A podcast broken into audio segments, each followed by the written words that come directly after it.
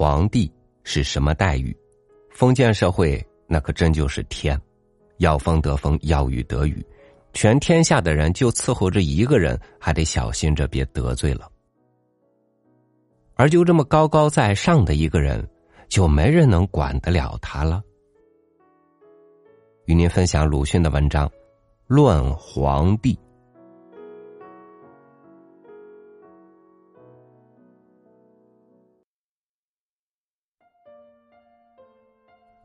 中国人对付鬼神，凶恶的是奉承，如瘟神和火神之类；老实一点的就要欺侮，例如对于土地或灶君。待遇皇帝也有类似的意思。军民本是同一民族，乱世时成则为王，败则为贼。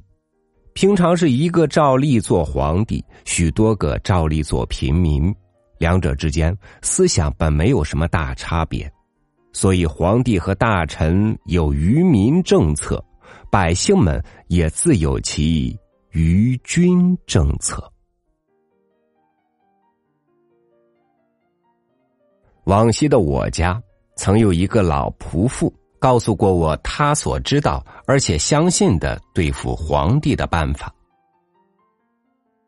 他说：“皇帝是很可怕的，他坐在龙位上，一不高兴就要杀人，不容易对付的。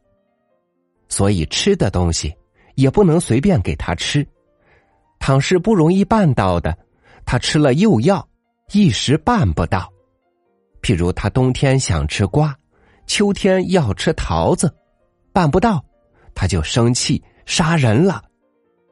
现在是一年到头，给他吃菠菜，一要就有，毫不为难。但是倘说是菠菜，他又要生气的，因为这是便宜货，所以大家对他就不称为菠菜，另外起一个名字，叫做。红嘴绿鹦哥，在我的故乡，是通年有菠菜的，根根红，正如鹦哥的嘴一样。这样的，连于夫人看来也是呆不可信的皇帝，似乎大可以不要了。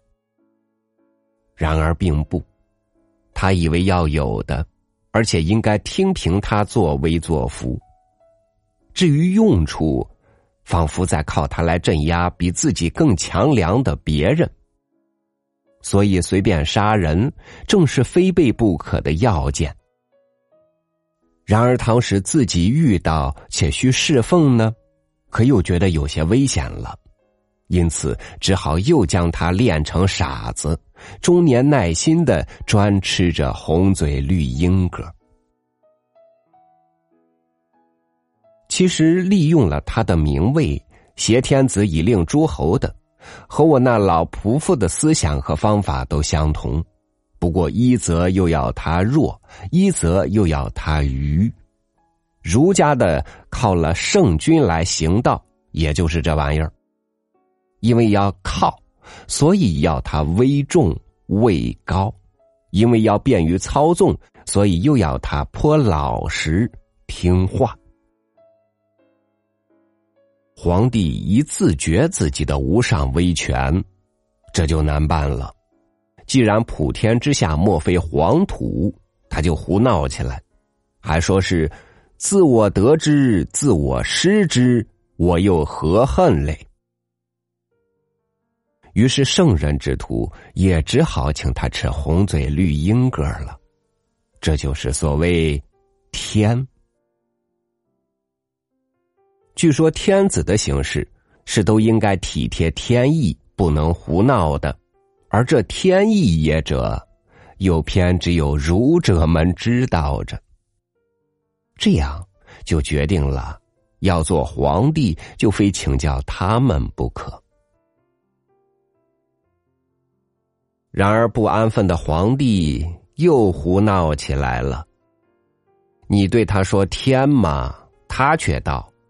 我生不由命在天，岂但不扬体上天之意而已，还逆天背天摄天，简直将国家闹完，使靠天吃饭的圣贤君子们哭不得，笑不得。于是乎，他们只好去著书立说，将他骂一通。预计百年之后，即申末之后，大行于时，自以为这就了不得。但那些书上，至多就只记着愚民政策和愚君政策，全都不成功。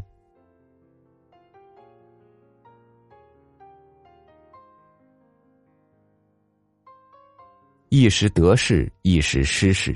皇帝轮流做，但不变的是，高高在上的久了，就忘记了是谁在抬着他们了。当皇帝是一样，当老百姓也还是一样。无论是谁，既得利于民，也要还利于民，这才是天意。